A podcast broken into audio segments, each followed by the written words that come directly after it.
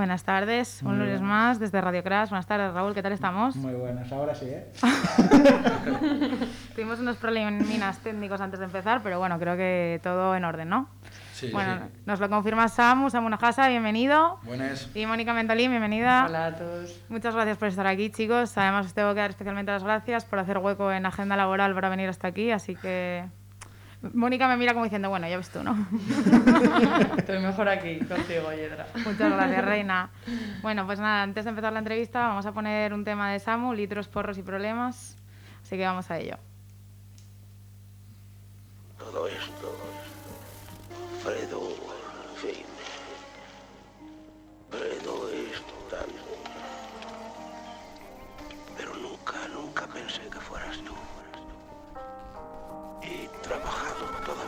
para conseguir el bienestar de mi familia.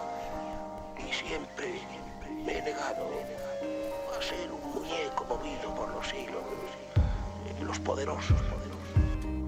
En el barrio ya no nos quedan sonrisas, pero nunca fallamos si hacemos una promesa. Estoy tirado en el parque esperando a un colega, ya solo me quedan litros, porros y problemas. Menuda vaina la de estar anclado a alguien, porque te mueres solo y eso no lo cambia nadie. Juicios y peleas desde que éramos chavales, críos entre penuria, ruina y coches de nacionales. Ahora escribimos para llegarte a ti al cora, porque el vacío que sientes no te lo llena la coca. Yo me encierro en el cuarto a contar mi vida loca, y siempre que rapeo alguno le chapo la boca. Tú eres el tigre más duro de la manada, y yo soy el buitre que te ve como carnaza. Paso del rencor, pero creo en la venganza. Ha llegado el cazador con la escopeta de caza. Yo soy Sony, tú eres Fredo, no quiero traidores. No hay un dios que perdone nuestros errores, escapando por la zona entre callejones, luchando día y noche como gladiadores. Ya no lloramos si un día nos sentimos solos. Ahora pensamos en reventarlo en los bolos. Los reyes que un día ocuparán vuestros tronos. Un final inevitable como la muerte de Thanos. Como la muerte de Thanos. Bueno, después de escuchar un cachín de litros, porros y problemas, tengo que preguntaros a ambos, si quieres empiezas tú, Samu, Dime. ¿por qué decidís componer y adentraros en el mundo del rap? ¿Qué es lo que os lleva a ello? Pues mira, yo si te digo la verdad, eh, yo ya empecé a escribir y empecé a grabar temas con los colegas y tal en el 2007. Para que te hagas una idea, subiéndolo al MySpace y grabando en casa con un micro gominola de estos del Messenger y con el Audacity. Y pues la verdad, mm, tampoco hubo un porqué muy claro. Fue, empezamos a escuchar rap y tal. Y va, un día dijimos así, tal, oye, va, pues molaba empezar a escribir y tal, como, como la peña que nos mola a nosotros, no sé qué, tal. Y va, yo qué sé, primero pues de guaje, a ver, lo mítico, unas rimas ahí, ¿sabes? Improvisar y eso, con bases. Y luego pues eh, estuve parado un tiempo, la verdad. Y pues luego, no sé, empezó a calentarme un colega. Venga, tío, todo esto que me cantes, tienes que subirlo a internet, que te tiene que escuchar la gente, no sé qué, que puedes llegar a algo, tal. Y pues al final, entre todo, bueno, entre él y muchos más, vaya. Y no sé, eso fue, más que nada fueron mis colegas, vaya, los que me animaron a esto. Qué importante rodearse de buena gente, ¿eh? para todo en la vida. Pues sí, la verdad. ¿Y tú, Mónica, qué nos puedes contar sobre por qué empezaste? Pues yo no tiene nada que ver lo mío con lo de Samu, porque yo en el 2007 yo creo que estaba en primaria por ahí. y nada, yo empecé a escuchar rap ya con 13, 14, hace 6 o 7 años prácticamente solo escucho rap a diario. Y fue hace un año y algo que estaba yo en casa en el sofá y digo, a ver, a mí esta gente que admiro yo tanto, que me gusta a mí tanto lo que hacen, ¿por qué yo no? ¿Por qué yo no? Y empecé en casa, al principio una basura, porque era toda una basura, no entraba en la base, eh, todo frases larguísimas, enrevesadísimas, bueno, lo típico. Pero yo qué sé, empiezas, empiezas, sigues y tampoco tuve eso, el refuerzo de nadie, fue algo que hice pues por mí, para mí y bueno, pues que empecé a subir y a compartir. ¿Y cuál es el, el motor de vuestros proyectos? ¿Por qué decís, voy a, aparte de, de decir voy a componer, ¿por qué dices voy a hacer esto? Pues, hombre, yo vuelvo a lo mismo de antes. Yo, el motor más importante para mí es la peña que me rodea, tanto los, mis compañeros del grupo, que además son amigos míos, vaya, no somos solo compañeros, y el resto, pues eso, el ver que subes un tema de repente un día y que te lo está compartiendo todo el mundo, ¿sabes lo que te digo? Todo el mundo te para por la calle y te dice, meca, tío, eso que sacaste último y tal, vaya guay que está, no sé qué, pues a mí son esas cosas las que de verdad me tiren, ¿sabes? En plan, que tienes ahí el apoyo de la gente y tal, que ya... No es solo que digas tú, va, saqué esto porque me gusta a mí, sino que luego ves que le mola a otra gente lo que tú hiciste y tal, y para mí eso es un motor muy importante, la verdad. ¿Y tú, Mónica? Sí, yo no sé, al principio es algo que haces para ti y hay muchas cosas que escribo que luego nunca llego a compartir con, con nadie absolutamente, que las dejas ahí Sí. porque ese día pues te apetece, lo sacas y plasmas un poco pues lo que estás sintiendo y ordenas toda la mierda que tienes en la cabeza, pues dices, coño, era esto. Pero un poco lo que dice Samu también, el ver que la gente te da el feedback, que te dicen, joder, esto está muy guay, sigue, no pares de hacer esto, tú dale caña. Al final es lo que te... el ver que hay una reacción detrás, ¿sabes? Eso a mí por lo menos me llena mucho también. Aunque lo haga para mí, Y aunque ahora mismo hablábamos antes fuera de, de los micros que estáis un poco parados, ¿cómo os ha afectado la, la pandemia? A, a- a nosotros, bueno, digo nosotros por mí y los compañeros de mi grupo, vaya. Eh, la verdad que yo creo que nos afectó bastante. Nos afectó bastante por el tema de que fue prácticamente a los dos años de empezar a subir así temas y tal, y que estábamos como cogiendo un poco ya de carrería, por decirlo de alguna manera, habíamos subido en visitas y tal, y nos habían llamado para unos cuantos conciertos ese año. Eh, uno era en Madrid, otro en Santander, otro en León, otro en Galicia. En plan, quieras que no, al final eh, está muy bien que te escuche la gente de casa y que te escuche la gente de aquí de Asturias, pero si no consigues llegar a más gente, ¿sabes? Hay mucha peña que a lo mejor disfrutaría muchísimo con mis canciones, pero todavía no me conoció. Entonces, quieras que no, yo creo que los conciertos esos nos hubieran dado mucho tirón y la verdad que nos fastidió entre eso y que teníamos bastantes temas ya grabados para hacer vídeo y subir y tal, algunos los subimos sin vídeo porque no podíamos esperar y nada, nos afectó bastante, la verdad. A ver, a mí no mucho porque yo hace muy poco que empiezo en esto, o sea, yo hace nada y menos que empecé a escribir. Yo creo que de hecho la primera canción que escribí ya estaba la pandemia, ya había empezado, yo creo que fue en mi casa ya reventada de, de estar un mes en casa, de decir, coño, quiero sacar esto. Entonces, a mí personalmente no me afectó mucho, eh, pero bueno, sé que en este mundo la verdad que fue todo bastante Afectó a tus jodido. principios más que casi tal. Sí, exacto, al comienzo, Sí. al poder decir, coño, pues a lo mejor, aunque fuera para mis colegas, ¿sabes? Co- coger una sala y decir, pues mira, hoy voy a ir aquí a cantar unos temas, tal, veniros, lo que sea, ¿no? Ese tirón inicial, yo de momento no lo pude tener. Entonces, bueno, esperando por ello y de momento que pase todo esto, a ver Pues sí. dónde acaba. Bueno, pues esperando que Mónica te haga un comienzo más real, vamos a escuchar su tema Touchdown.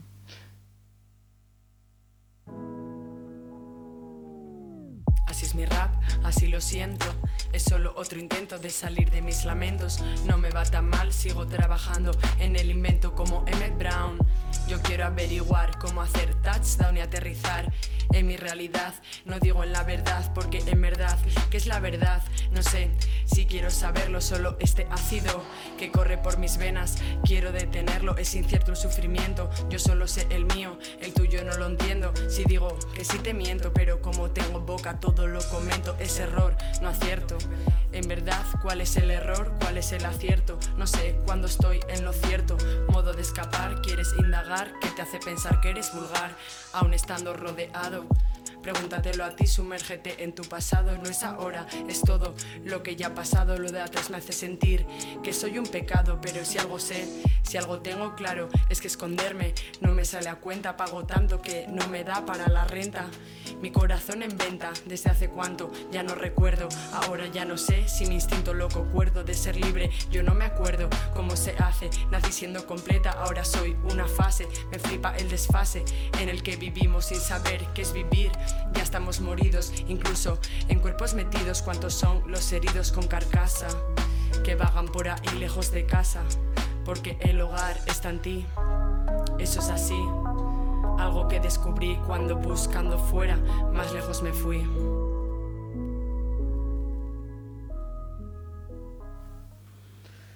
Bueno, Mónica, te tengo que preguntar por esta frase final. El hogar está en ti, eso es así, algo que... Sí, que descubrí cuando buscando fuera más lejos me fui, pues A ver, esa frase para mí engloba un poco en lo que yo me, me- me venía moviendo todos estos años de mi vida, que era un poco en estar siempre en función de los demás, en pensar que eran los demás los que mm, tenían la potestad de elegir lo que yo hacía bien, lo que yo hacía mal, lo que yo podía hacer, lo que no, basarme siempre en las opiniones del resto y luego al final te das cuenta y dices tú, joder, pero ¿qué me importa a mí lo que tú me digas? Que en realidad sí me importa, ese es el problema, eso es lo que yo intento plasmar ahí un poco, que estamos un poco siempre en función del otro, lo que van a pensar de ti, lo que puedes hacer, lo que no. Y creo que hay que romper un poco con todo eso y empezar a hacer lo que a uno le llena, a uno le gusta y con lo que uno se sienta a gusto, no con lo que se sientan los demás. Lo que hablamos muchas veces, ¿no? Que si uno no está bien es imposible que lo demás funcione. Sí, y cuando no estás bien, eso, buscas agarrarte a cualquier cosa y bueno, muchas veces acabas en más líos de donde habías empezado. Yo creo. Bueno, Samu, y tú en otra canción que se llama El Barto, eh, cantas En Asturias está difícil, hay que dar el salto. Y además de eso hablas del talento y de la realidad de- del rap aquí en Asturias. ¿Crees Sí. que es necesario irse de, de Asturias para triunfar? A ver, eh, la historia, yo un poco lo que quiero decir con esa canción y con esa frase y tal, es porque Asturias es un sitio en el que hay muchísimo rap, muchísimo, y la gente ya como que no lo sabe. Dices ahora Asturias rap y piensas en dos o tres personas, no piensas en más. Y aquí hay muchísimos artistas buenísimos que en verdad no tienen, no tienen visibilidad fuera de aquí porque estamos como cerrados en una burbuja en Asturias. O sea, esto lleva pasando desde siempre en el rap, vaya. Tú pones a mirar a 15 años raperos y de Asturias estaba a dar la M y poco más, ¿sabes lo que te digo? En plan, y es que y eso, aquí falta mucho ese apoyo y yo estoy viendo ahora gente que está triunfando un poco en la música aquí en Asturias y que pues la mayoría se están pirando a vivir a Madrid, otros pues no se están yendo a vivir a Madrid, pero están cada dos o tres semanas allí, pues o bien para conciertos o bien para hablar con el manager o lo que sea. Sabes que eso ahora es triste, pero ahora mismo aquí no puedes tener eso porque no hay, ¿sabes? Sí, no, no- no hay el apoyo que se necesita. No, no hay el apoyo que se necesita en el rap en Asturias, la verdad. Y cambiando un poco de, de tema y de canción, en A Ratos nos llevas directamente a la realidad del, del duelo de la vida y también en 2 de septiembre, una canción que supongo que es muy especial para ti, Samu.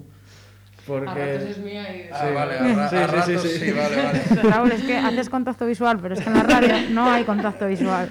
Eh, como decía, el 2 de septiembre es muy especial para ti, creo, Sí, la verdad. porque que- hablas de, de un amigo que se fue que se llama Fruela. Eh, ¿Qué consejos les daríais los dos a alguien que está en esos momentos?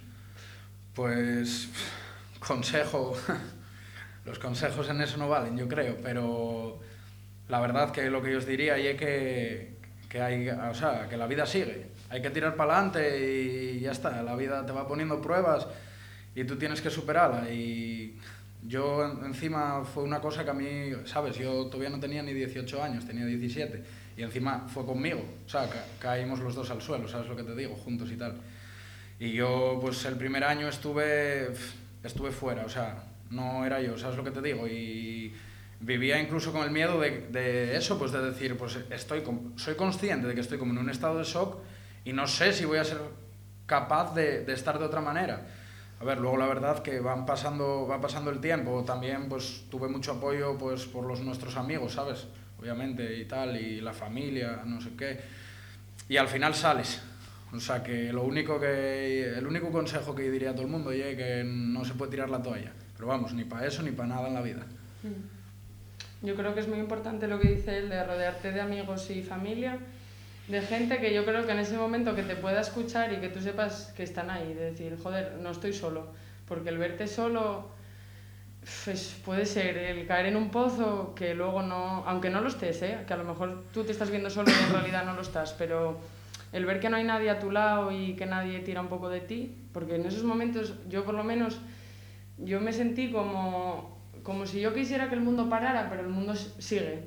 Y tú estás como en una burbuja de, joder, es que tengo que seguir, pero no puedo, y todo sigue a mi alrededor y yo, Sí. y yo no, no puedo con Necesitas esto, una tío. pausa en tu vida en ese momento, sí, es literalmente eso, sí. Entonces eso, dejarse un poco, estar en esa pausa, dejarse sentir, va a salir mierda por todos lados, porque yo creo que en ese momento te, te comen los demonios, pero lidiar con ellos y, y plantarles la cara. Plantarles la cara y dejarte ver la cara mala, que todos tenemos derecho a mostrarla. Muy cierto todo. De hecho, yo creo que lo más frustrante que hay en el duelo es que te pidan que estés igual que siempre cuando es imposible que estés igual que siempre. Totalmente. Y pues vamos a leer un, bueno, voy a leer un extracto del libro del año del pensamiento mágico de Joan Dydon, que es una escritora, aunque se aleja un poco de nosotros porque es una escritora estadounidense que vive bastante bien, escribió este libro cuando había fallecido su marido y su hija estaba en la UCI de un hospital. Y habla sobre la, la dureza del duelo y cómo poco a poco va teniendo sus fases y cómo cada uno las va llevando a lo mejor que puede. Así que bueno, voy a leer un cachín y ya. Somos seres mortales imperfectos, conscientes de esa mortalidad incluso cuando la apartamos a empujones, decepcionados por nuestra misma complejidad, tan incorporada que cuando lloramos a nuestros seres queridos, también nos estamos llorando a nosotros mismos, para bien o para mal, a quienes éramos, a quienes ya no somos y a quienes no seremos definitivamente un día. Joder, Ya ves. joder. Mira, no lo hubiera resumido mejor yo. Más crudo que el sushi. Ya ves. Eh, bueno, tengo que preguntarte. Bueno, mira, Raúl, yo tengo que poner música después de esto. Lo siento, mira, eh, lo siento. Súbenos un poco aquí el ánimo.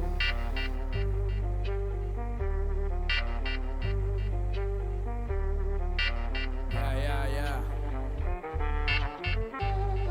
NHS, eh.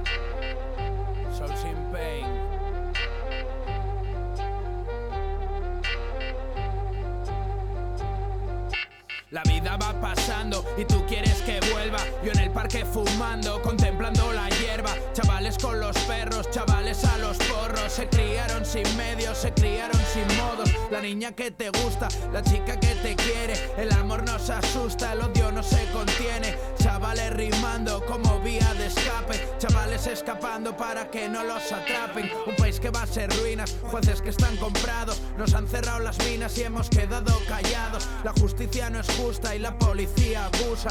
Les falta la fusta, la población ya sumisa. Te cambio el rollo cuando quiero sin un pero, porque puedo mientras me dure este leño. Soy el mismo que antaño, soy primavera y otoño. Soy de callarme la boca y luego comerte el coño. ¿eh? Sigo aquí con los míos, no los cambio nunca. Sigo con mis vicios y no hablo de tu puta. Miro el móvil, una llamada y me esperan a las 4. Soy hombre de palabra, pero no tengo ni un chapo. Si quieres nos matamos, pero no te interesa. Sé que nos... Bueno, acabamos de escuchar Capit Real de Samu. Un- el tema que sacaste hace poco, creo, ¿no? Si no la lío. La liaste. Ah. Nah, este fue el primero que saqué en solitario, pero la verdad que me acabo de prestar que lo pongas y todo porque ye como el, el mi himno. Como dicen en la felguera a todos los chavales, este y el tu himno, Samu. O sea, ye, ye la canción que destaca mía. Y yo ahora escuchándomela estaba hasta entrándome la risa porque la verdad que cambié mucho todo. O sea, evolucionó todo mucho desde esa canción hasta como estoy ahora, la verdad. Pero gracias por ponerla, me parece un temazo. Faltaría más. Además, tengo que decir que quien nos escuche, que la ponga en YouTube porque está en blanco y negro. Bueno, igual es que yo soy una adorada del blanco y negro, pero está. Todas están muy bien hechas, pero esa está en blanco y negro, está muy guapa. Y bueno, desviándome un poco, nos han cerrado las minas y hemos quedado callados. Te tengo que preguntar, como buen. ¿Cómo se llaman los de la felguera? Felguerinos. Felguerinos. Bueno, como el de la Cuenca Buena. eh, te Eso, que- y la cuenca buena. Bien dicho. Te tengo que preguntar que, qué opinas de la reconversión industrial. Antes de que nos digas, estuvimos con Silver de Cerveza Calella y como él bien nos dijo, no hubo reconversión. Así que a ver qué nos cuentas tú. Nah, yo creo que eso fue una putada que jodió bastante la cuenca, porque yo, por ejemplo, o sea, tampoco viví el auge de tal, pero yo, joder, de historias que me cuenta mi abuela y mi abuelo, de, bueno, antes alucines, to- todas estas fábricas que ves abandonadas, esto antes, esto todo funcionaba, venía gente de todos los lados a vivir para aquí para trabajar, había trabajo, había perres, todo el mundo podía salir, todo el mundo uno, todo el mundo otro, ¿sabes? Y al final, pues, van cerrándoles cosas y es que al final ahora la Felguera ya es prácticamente una ciudad dormitorio, o sea, la gente trabaja en Gijón, en Oviedo, en Avilés, en no sé dónde, al final y, y hubo muchos cierres de empresas y hiciéronse manifestaciones y la gente fue, la verdad, que la gente de la Felguera apoya mucho todas estas cosas, pero al final no sé, al final hacen lo que ellos da la gana, ¿sabes? ¿Y tú crees que parte de todo este abandono, por así decirlo, de esta reconversión fallida, de, de todo lo que dejó, eh, está parte, en parte de tu arte? Bueno, pues sí, sí, porque yo, no sé, yo creo que mis canciones, en plan, definen mucho... Yo creo que si vives, por ejemplo, en La Felguera y escuchas un tema mío, pues vas a sentirte algo identificado en cosas y tal, porque vas, la mayoría de cosas vas a verles desde el mismo, desde el mismo punto de vista que yo. ¿Sabes? Vides parecíes, tal, en plan, no sé, yo creo que sí. Sí, hablas de La Felguera, es el sitio por donde te mueves y siempre aparece como el, el escenario principal en todo, aparece Alimerca, que es muy típico de aquí de Asturias, Los Chigres, en una, en una canción eh, apareces con la camiseta de la Unión Popular de Yangreu. Sí. Eh, ¿cómo ve, y además incluso en algunas canciones eh, metes palabras en asturiano. ¿Cómo, ¿Cómo ves el uso del asturiano ahora en el rap y hacer temas tú en asturiano? Lo veo jodido, lo intenté, ¿eh? Intenté hacerme un tema en Bable, pero la verdad que, ah, o sea, tengo un poco de desconocimiento de, de muchas palabras, ¿sabes? Pero creo que es muy importante, porque al final está perdiéndose algo que llega aquí y, bueno, es que encima yo, ¿sabes lo que te digo? El otro compañero de mi grupo es, es profesor de asturiano y tal, entonces, o sea, opino totalmente que debería de utilizarse y es chungo meter palabras tal, pero hay que intentarlo. Y la verdad que en los vídeos sí, me toca así todo lo de la folguera porque creo que y eso, que al final yo criéme con influencias de mucho rap americano y tal, y al final estoy de, Brooklyn y todo Brooklyn y estamos aquí, ¿sabes? Poner tu, o sea, poner Sí. tu ciudad en el mapa, esa ya es la historia. Y pues, hombre, gustaría me poner que se pusiera Asturias en general, pero por supuesto Langreo tiene que estar ahí ya. o sea, ya. Bueno, pues dejando ya temas políticos, mm, sentimentales y demás, ahora os toca hacer dos preguntas. Siempre hacemos una pregunta incómoda. Esta vez van a ser dos. o tres. Depende cómo consideremos la última. Ya, bueno, es verdad, es verdad, la verdad. Nos gusta mucho ser cabroncetes, ¿eh? Bueno, procedo con la primera, ¿eh? Si no os pudieseis dedicar al rap, que ya es duro, y tuvieseis que escoger entre ser un famosillo del rap asturiano así, bueno, no muy conocido, o una estrella de la copla, ¿qué elegiríais? De proyección mundial, ¿eh? La estrella de la copla. Hombre, yo prefiero ser Rola Flores a ser un rugby de, de aquí de Gijón. Sí, ¿qué no dijiste? sé. Trap asturiano, ¿no? Trap asturiano.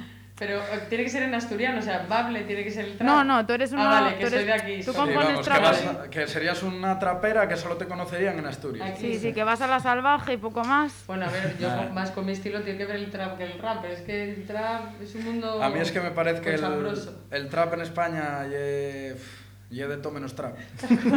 Entonces, nada, yo de copla, seguro. Sí, yo sí, yo sí, también. sí, copla a nivel mundial, fijo. Rocío Jurado a tope. Qué bien, tío. Como buena folclórica me acabáis de hacer feliz, joder. Y ahora va la segunda, que esta es un poco más complicadilla, ¿eh? A ver. Tenéis que elegir entre ser teloneros de taburete y poder tocar en un festival de proyección mundial o ser teloneros de desacato y tocar en el Tsunami Fest. Desacato. Desacato, fuera taburete ya. Sí, sí. Taburete. Ni me la planteé, Tal esta cual. pregunta fue muy fácil. Sí, sí. Un poco más complicadilla, mentira. Es súper sencilla esta. Bueno, pues ya. Desacato a tope. No tengo nada más que decir. Para ir acabando el programa, vamos a haceros primero una pregunta para que, bueno, más que pregunta, que nos contéis qué viene ahora de vosotros, cuáles son vuestros proyectos ahora. ¿Quieres hablar tú primero o yo? Venga, voy. Yo voy a romper totalmente con el estilo que está ahora puesto en mi canal. O sea, no... eh, bueno, yo acabo de empezar, entonces yo creo que lo que mostré es una faceta muy blanda, muy poco...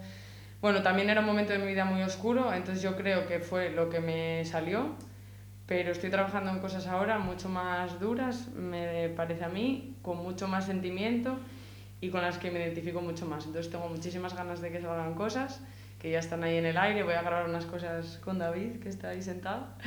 Y estoy muy, muy contenta y con muchísima ilusión porque de verdad que creo que voy a plasmar lo que yo quiero ser entonces, y lo que soy, pero que se vea eh, con más transparencia mi estilo. Entonces, nada, estoy muy contenta, la verdad, con lo que va a venir.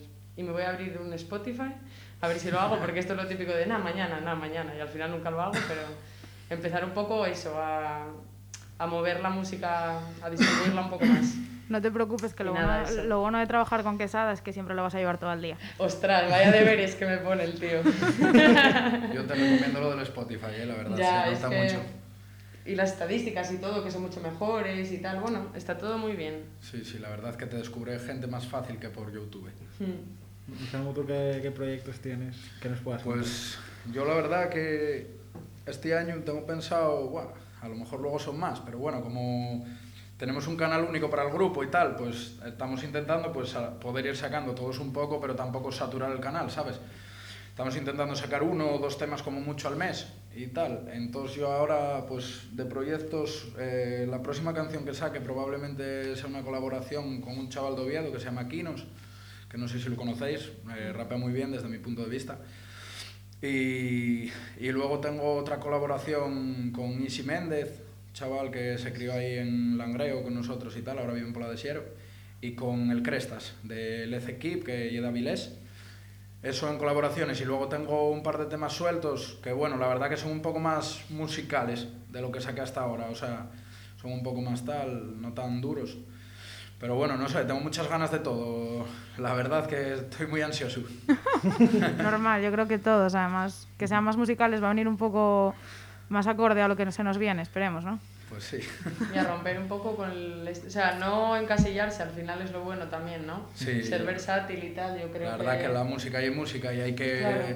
hay que disfrutar de lo que haces y move- moverte un poco. A ver, no te digo que hoy cantes heavy, mañana cantes punk y pasado cantes rap, ¿sabes? Pero bueno, tocando, ¿sabes? Instrumentales de distintos tipos a los que sueles hacer o tal. O Mm. esas cosas. Innovar, vaya, un- o intentarlo por lo menos. Qué para, guay. Para Pues ir sí. acabando, eh, vamos a pediros la otra pregunta un poco cabroncete, que es porque siempre la gente se lía mucho, que es que nos recomendéis un libro, una película y una canción. Podéis recomendar más de una si queréis, ¿eh? Sí. Vale, yo voy a deciros una cosa. Yo leo bastante poco, sobre todo últimamente. No penséis que soy un analfabeto, pero, pero últimamente leo bastante poco. La verdad que el tiempo que tengo libre o escucho músicas o veo películas, soy muy cinéfilo y tal. Así que yo si no os da más, os recomiendo dos pelis. Venga, vale, esta es buena. Y bueno, las dos pelis que recomendaría, por un lado, recomendaría El Padrino, No. la 1. bueno, por- es que solo puedo decir que lle un puto peliculón, o sea, lle de lo mejor que hay hecho en el cine. También de verdad que me gusta mucho el rollo de cine así gángster, italoamericano y tal, y la verdad que me mola mucho eh, tanto Al Pacino como... mm, me saldrá. No me Robert De Niro. Robert De Niro, que sale en la 2. Joder, y es mi actor favorito y me quedé pinzado. Los nervios que del directo, sí, sí. Y bueno, y luego la segunda que recomendaría sería American History X, Hostia. porque, bueno, aparte de que quizás es la peli que más veces vi en mi vida, porque me parece que tiene una moraleja bastante importante, que al final, bueno, o lo que yo entiendo como la moraleja, que es que no sabes cuándo va a acabarse tu vida. Y la vida llega una y pasa muy rápido, pues como para estar todo el día odiando, enfadado con el mundo, con la gente, o echando las culpas a los demás de tus putos problemas, ¿sabes lo que te digo? Con perdón. Pero ya sí, me parece que es bastante bueno el mensaje que da y la verdad que el que no la haya visto, que raro será que no la haya visto la gente, pero que, la, que se la vea, vaya. Mm. Y... ¿Una canción? Y canción... Lo de canción la verdad que me pilló un poco, pero... Hay gente que nos dedica un disco, igual ahí te ayuda un poco. Nada, prefiero dedicatura. Ya como me metan discos, ya, uff. Peor, peor. Mira, pues. Va, canción, sí. Diría. Eh, Rap Made Me Do It, de Ice Cube. Y es bastante antigua y tal, pero bueno, y un rollo muy West Coast, muy duro, muy crítico. No sé, en plan, me mola mucho, eh, o sea, me mola mucho el rap americano y Ice Cube en concreto, y de los que más me mola de la costa oeste y tal. Así que yo creo que recomendaría esa. Y si tuviera que recomendar una en español, Eso, no sabría exactamente cuál recomendar, la verdad. Nada, es que no sabría cuál recomendar en español, así que recomiendo cualquiera de cualquier artista asturiano que rapee, porque los hay muy duros. Tu turno, Mónica. A ver, eh, venga, no sé, peli. Peli, yo siempre que me pregunto a mi pe- una peli que recomiende, se me viene a la cabeza Shutter Island de Scorsese, porque yo esa película, la- esa es yo creo la peli que más veces vi por intentar ver si conseguía entender si lo volvieron loco, si el pavo está loco o qué pasa ahí. Y no lo consigo, tío. O sea, yo cada vez que acabo la película pienso una cosa, entonces me parece tremenda y el mensaje para mí es que tú en este mundo no sabes si estás tú loco, si te volvieron loco o si eres tú o es el otro. Y me gusta mucho esa, no sé, ese enigma que hay ahí, ¿no? De decir, hostia, ¿soy yo o es él? ¿Qué, qué, qué pasa aquí? Y esa peli me mola. Eh, libro. Yo, bueno, me gusta leer, la verdad. Por, eh, mira, por llevarlo un poco al terreno novela, pero mezclarlo con la filosofía, que a mí es lo que más me mola leer, eh, diría un par de... Bueno, son tres, pero yo he leído solo. Es El asesinato de Platón y El asesinato de Sócrates, que son de un chico que me parece que es em, catalán, que se llama Marcos Chicot, creo, que bueno, y es de todo, él es economista, eh, eh, psicólogo, escribe libros, bueno, una eminencia en la vida, al parecer. Y la verdad que muy guay, porque te mete en la realidad de Atenas de hace 2500 años. Y yo lo- la conclusión a la que llego ahí, no voy a decir nada, pero que estamos igual que estábamos. Eso ya para que lo sepáis. No evolucionó la cosa. que no evolucionamos una mierda. es la conclusión. Y canción, mamá, es que eso es muy complicado, sí. Pero Sí, mira, una que escuché antes de venir, que a mí me transmite muy buen rollo, eh, la de Tiranosaurio, Tyrannosaurus Sí, Rex. de dinosaurios es una mierda, ¿vale? Pero esa de Keisio, que me parece que dice las cosas a la cara, pero te las está cantando con un buen rollito que dices, bueno, pues sí, tendré que espabilar. Ya es la segunda vez que sale en este programa, cuando. Sí. Es que, joder, Es que el Casey uf, es papá, ¿eh? Es papá. y el padre del rap en Sí, España sí. casi. A mí me encanta. Entonces, nada, con esa nos quedamos. Bueno, pues hablando de que te pierdes lo bueno buscando el error, te pierdes lo mejor, en que hay que aprovechar la vida y en que le damos muchas vueltas a las cosas y sobre todo en que cada uno se tiene que meter. Estaba claro que... Bueno, hablando de... Se me escucha bien, ¿no? Sí. Vale. Hablando de que cada uno se meta en su vida y en sus cosas y que tenemos que aprovechar y vivir nuestra vida y disfrutarla al máximo porque nunca se sabe cuándo se acaba. Para cerrar el programa vamos a poner un tema de desacato. En conmemoración a este día, que por mí no debería de existir, contra la violencia contra la comunidad LGTBI y trans. Y, y antes de acabar voy a contar una historia. Pero total, vamos mal de tiempo ya. ¿Qué más da ya salir ya, ya total. Cuéntala, cuéntala. Os voy a contar una historia de dos mujeres en Portugal, pero no va a ser la película de Elisa Marcela e Isabel Coiset, que también está grabada en blanco y negro y es un tema y lo recomiendo aquí también. Sino voy a contar la historia de dos chavalas que con 20 años salieron de fiesta, no se conocían, se conocieron. Una era polaca y la otra era española. Y en medio de esa noche pues descubrieron que se gustaban. Y como todo el mundo cuando está de noche de fiesta a las 2 de la mañana y va pasado de alcohol, pues decidió que igual era el momento de besarse delante de todo el mundo. El problema fue el sitio. Era una discoteca en un país que todavía tiene mucho que hacer en cuanto a temas sociales. Y cuando esas chicas decidieron besarse, 15 energúmenos decidieron gritarles. La suerte la tuvo la chica española, que contaba con muy buenos amigos y la defendieron. No fue la misma suerte que tuvo otra chica en Madrid hace 15 días que iba por la Gran Vía de la mano con su novia y la increparon. Y la intentaron agredir. Y creo que aunque estemos en un mundo muy moderno, estas cosas siguen pasando y no somos tan modernos. Y es verdad, las cosas no cambiaron. No cambió nada. Así que por favor, vamos a dejar de meternos en la vida de los demás y a vivir la nuestra, que bastante tenemos. Y me despido con este tema de desacato. Que, como bien me dijo Raúl, es como cuando te dice tu madre, ¿cómo fue? Por favor, dímelo. Como cuando tu, te riñe tu madre y te dice, ya valió. Pues eso, que ya valió, joder, que ya valió. Ahí, ahí, Pues sí. a tope.